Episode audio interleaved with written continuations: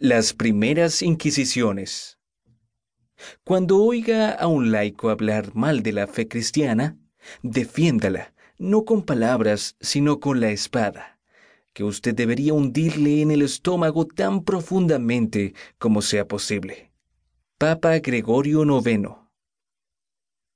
La discriminación religiosa, aunque no extinguida por completo hoy en día, es algo que muchos encuentran intolerable, pero hubo un tiempo en que fue aprobada por las más altas autoridades. La persecución de aquellos que no se adherían a las creencias religiosas del gobierno fue alguna vez considerado no solo como algo normal, sino que se tuvo como un deber cívico. Una de las primeras persecuciones asociadas con los cristianos empieza el año 64 después de Cristo, en Roma. Aquel año, un terrible incendio causó estragos en Roma por cerca de una semana, destruyendo un 75% de la ciudad. Poco después se construyó un lujoso palacio en el sitio del incendio.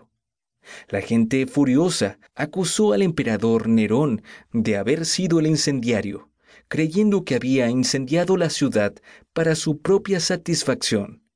Oyendo los gritos enfurecidos de la gente, Nerón desvió la acusación hacia los cristianos, acusándolos del incendio y ordenando que fueran acorralados y ejecutados. Cientos de cristianos fueron bárbaramente asesinados siendo algunos de ellos quemados vivos y otros despedazados por perros sedientos de sangre. Durante los siguientes siglos, los cristianos de Roma fueron perseguidos ininterrumpidamente. Los paganos romanos criticaban a los cristianos por negarse a inclinarse ante los dioses romanos y se sentían ofendidos por la negativa de los cristianos a ofrecer dones y sacrificios al emperador romano, que era visto como un ser semidivino.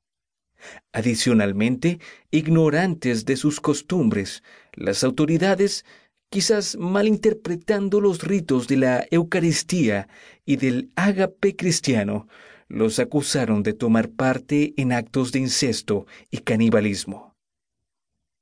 En aquellos días la persecución no se limitaba a los cristianos. El Senado romano también condenaba los cultos de las divisiones romanas y griegas, inclusive a los seguidores de Baco y de la Gran Madre. Las bacanales eran perseguidas por sus alborotos y su inclinación a la violencia, mientras que la Gran Madre era servida por sacerdotes autocastrados que estimulaban una música y unos bailes extravagantes. Estos cultos eran estigmatizados por ser toscos y no romanos. Como dice el dicho, en Roma haz lo que vieres. Sin embargo, el siglo IV vio un gran cambio en el poder. En el año 321 después de Cristo, el emperador Constantino I llegó a ser el primer emperador romano en convertirse al cristianismo. Constantino ordenó el fin de la persecución de los cristianos, y el catolicismo llegó a ser muy pronto la religión dominante en todo el mundo. Al principio de la Edad Media, la Iglesia Católica Romana había llegado a ser una inflexible fuerza de autoridad en Europa. Los habitantes de los pueblos, en su mayoría gente católica, estaba de acuerdo con las autoridades en que los herejes amenazaban con traer sobre la sociedad la condena final, y éstas recibieron un gran apoyo cuando buscaron liberar a las comunidades de la plaga de la herejía. La primera de las Inquisiciones, también conocida como la Inquisición Episcopal, comenzó en 1184. Ese año, el Papa Lucio III promulgó una bula papal que llamó ad abolendam. Esta expresión latina que significa para acabar con, hizo exactamente eso. Los obispos locales, el episcopus,